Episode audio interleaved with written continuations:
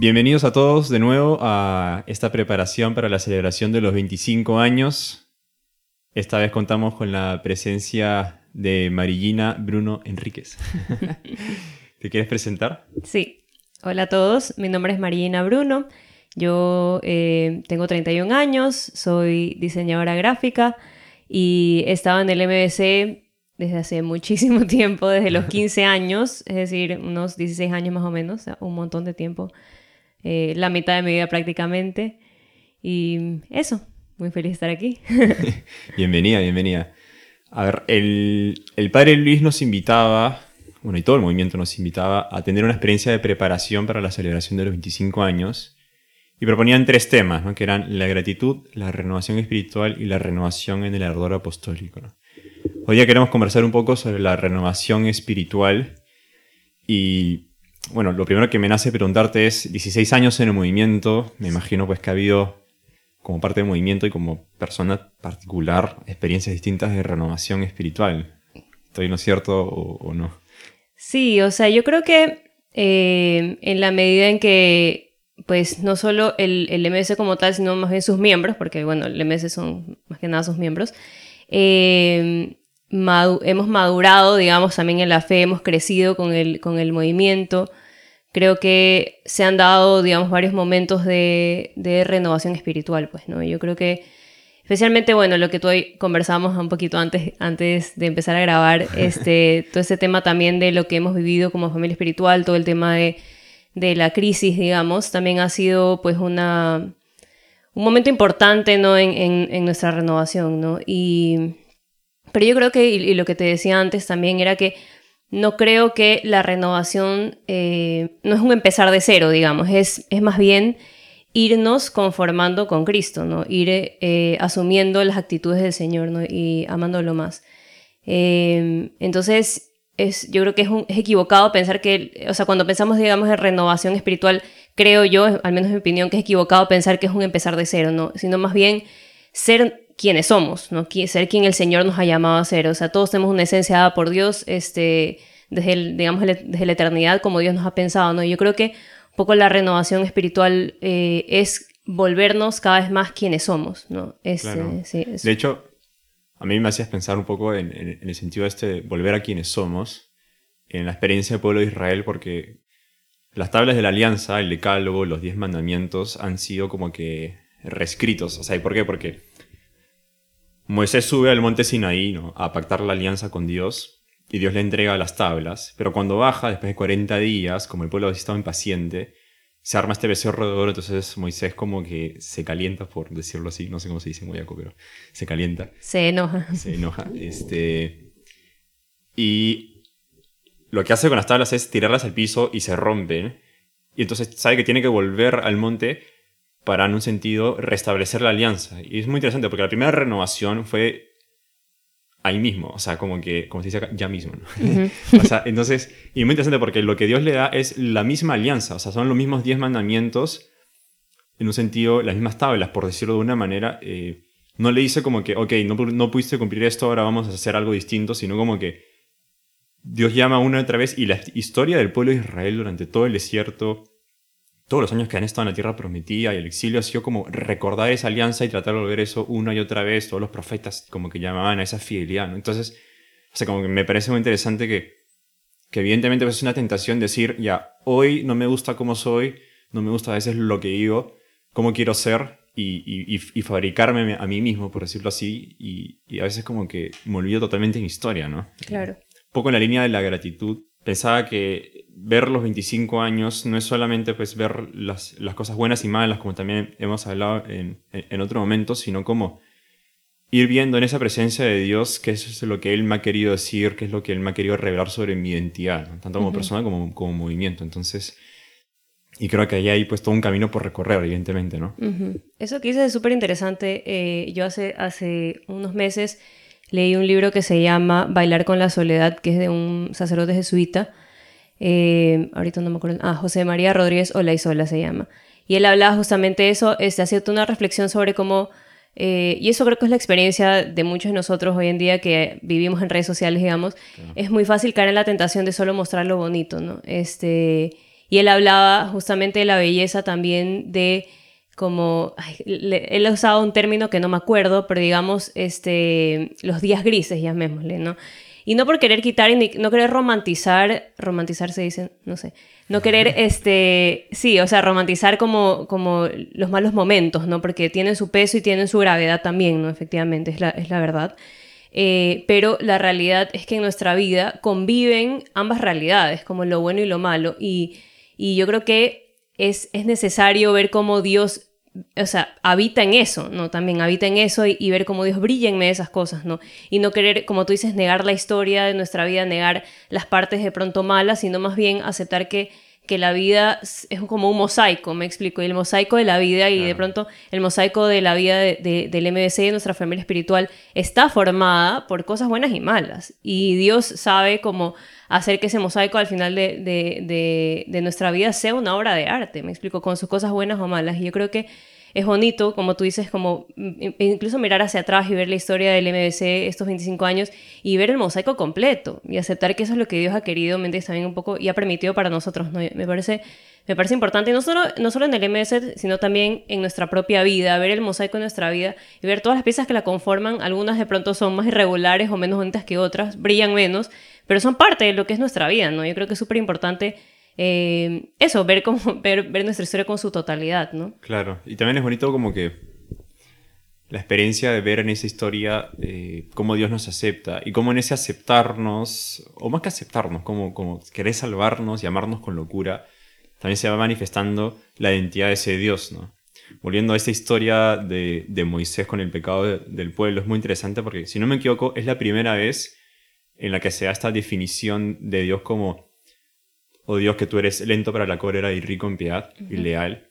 Es muy interesante porque, en un sentido, Moisés lo descubre, por decirlo de una manera, cuando el pecado ha llegado al pueblo. Entonces, claro, evidentemente, pues el mal en nuestra vida no, no lo quisiéramos y, evidentemente Dios soñaría con que no hubiese mal en nuestra vida, pero como que es muy interesante esta experiencia de, la, de la feliz culpa, como dice Perón Pascual, ¿no? de de que en eso también Dios se ha mostrado de una manera distinta, ¿no? Este, no sé, yo recuerdo, por ejemplo, la experiencia de retiros que han sido como momentos muy especiales de conversión, donde siento que he recibido el Espíritu Santo, por decirlo así, de una manera tan especial que solamente ha sido porque ha sido acompañada de la experiencia de perdón, digamos, ¿no? Y, y sin, sin, mi pecado eso creo que no habría sido posible, ¿no? Entonces, en un sentido, como hablamos el otro día con el padre Luis, agradecer también por, por lo malo, ¿no? Eh, suena un poco extraño, pero, pero, no sé, aprender a ver las cosas desde el punto de vista de Dios, ¿no?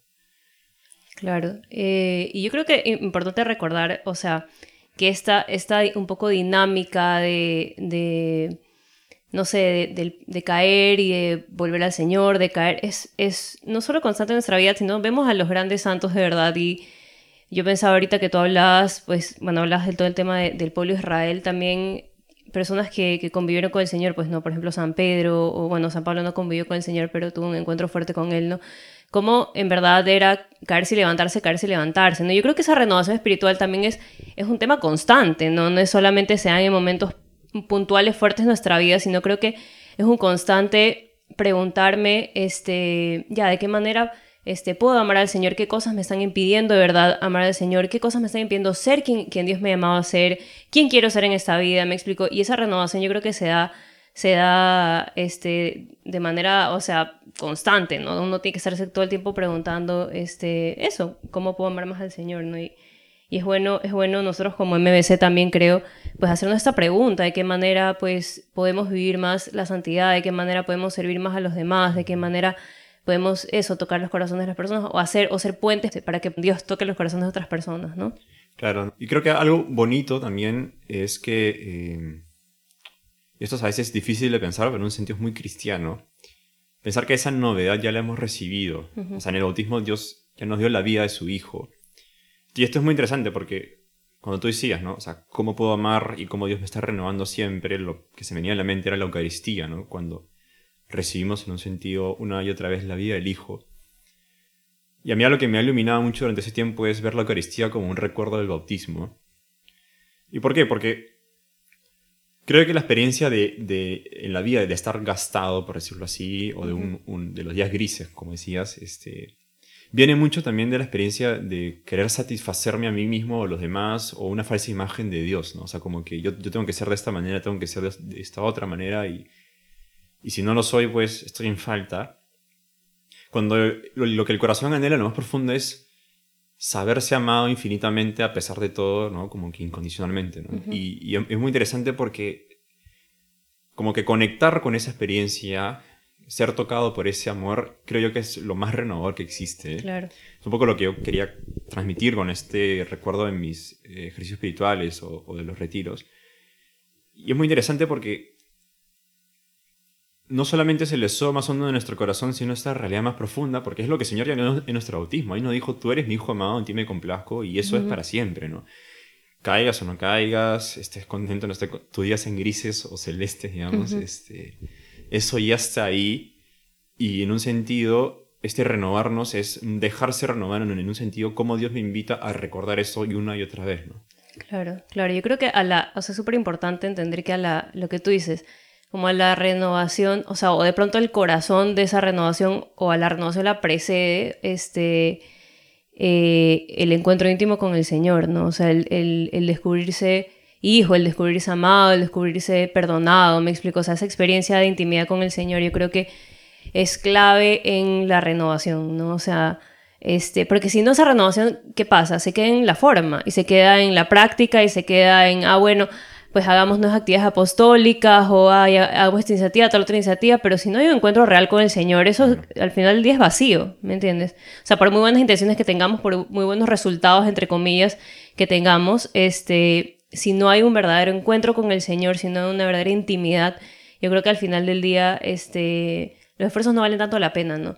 Entonces yo creo que eso, como lo que tú dices es súper importante, el, descubrirse hijo, el descubrirse amado, el tener esta relación íntima, sincera con el Señor es, es fundamental en el tema de la, de la renovación, ¿no? Claro, y también pienso un poco, ahí se ilumina porque en la iglesia hablamos de renovación espiritual y no renovación a secas, ¿no? Y, porque espiritual, pues, evidentemente proviene del Espíritu.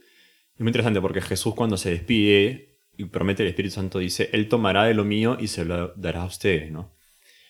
Entonces, lo que hace en un sentido el Espíritu Santo de renovarnos es tomar la vida del Hijo, tomar la vida del resucitado, tomar la vida de aquel en quien habita con plenitud toda la divinidad y dárnosla a nosotros. Entonces, creo que hay un, hay un cambio de mirada, un cambio de mentalidad, por decirlo así, en, en qué pensamos como, como MBCistas, como cristianos en la renovación, y es no tanto cómo quiero ser una vez más, sino cómo Dios me está amando ahora, ¿no? Como tú dices, cómo me puedo experimentar hijo amado, cómo el Espíritu me está configurando con el Hijo, ¿no? Y lo bonito además, siguiendo a Pablo en sus cartas, es que, ¿cómo decirlo? Sino que podemos fallar en eso nosotros, o incluso seguramente vamos a fallar, ¿no? Porque Pablo dice, ¿no? Este, nosotros no sabemos cómo orar, cómo pedir, pero el Espíritu Santo ora en nosotros, ¿no? Entonces es muy interesante porque, ok, entiendo que renovarse es dejarse renovar por el Padre mediante la acción de su Espíritu, que nos transforma en su Hijo, pero, pero ¿cómo se hace eso? Y, y más o menos lo que Pablo dice, pues es el Espíritu ya lo hace en ti, ¿no? Desde el bautismo, el Espíritu está en ti y te, renueva, gime dentro de ti, se alegra contigo y, te invita a una nueva vida siempre, ¿no? Este, a buscar siempre nuevos horizontes, a, apostar una vez más, a volver en un sentido siempre al Padre. Eh, algo, que, que, se me ocurrió mientras tú hablabas ahorita era que este, qué importante es también saber que esto es un trabajo en conjunto, ¿no? O sea, efectivamente uno se deja, en un sentido, lo que tú dices, transformar con el Señor y hay, hay muchas figuras, pues, en, las escrituras sobre eso, este tema del alfarero, por ejemplo, este, también el, el, construye tu vida sobre, construye tu casa sobre la roca y no sobre la arena y demás, ¿no? Pero yo sí creo que es importante recordar que esto es un trabajo en conjunto, ¿no? Hoy día justo veía, estaba viendo mis historias de Instagram antiguas y veía que compartí una, una, como una imagen súper bonita, no me acuerdo bien exactamente la frase, que era, este era un dibujo y salía como, como muchas veces pensamos que el Señor este, está construyendo, o sea, en ti está construyendo un, como una cabaña chiquita, ¿ya? Pero lo que en realidad quiere construir contigo es un palacio donde Él pueda habitar. Y eso me pareció súper bonito, como es, es justamente ese trabajo en conjunto de tú trabajar con el Señor y Él trabajar contigo y juntos construir como la casa de tu vida, ¿me entiendes? Como que en este caso es un palacio, porque dándole, o sea, dándole el peso a lo que Él está haciendo en ti, ¿no? Este, que a fin de cuentas en verdad es un lugar donde Él quiere habitar. Esta, esta, esta imagen, no sé, a mí siempre me ha tocado mucho esta imagen de como la casa del Señor y que Él, él quiere habitar en, en, la casa de tu corazón y que tú habites en, en, en la suya, ¿no? Y que, y que tú lo invites, y este tema, este, esta cita, perdón, del Apocalipsis de Mira que estoy a la puerta y llamo, este, es súper bonita porque es, es, esta, esta idea de dejar entrar al Señor a, a, morar conmigo, ¿me entiendes? Y que Él también me invita a morar en su casa, ¿no?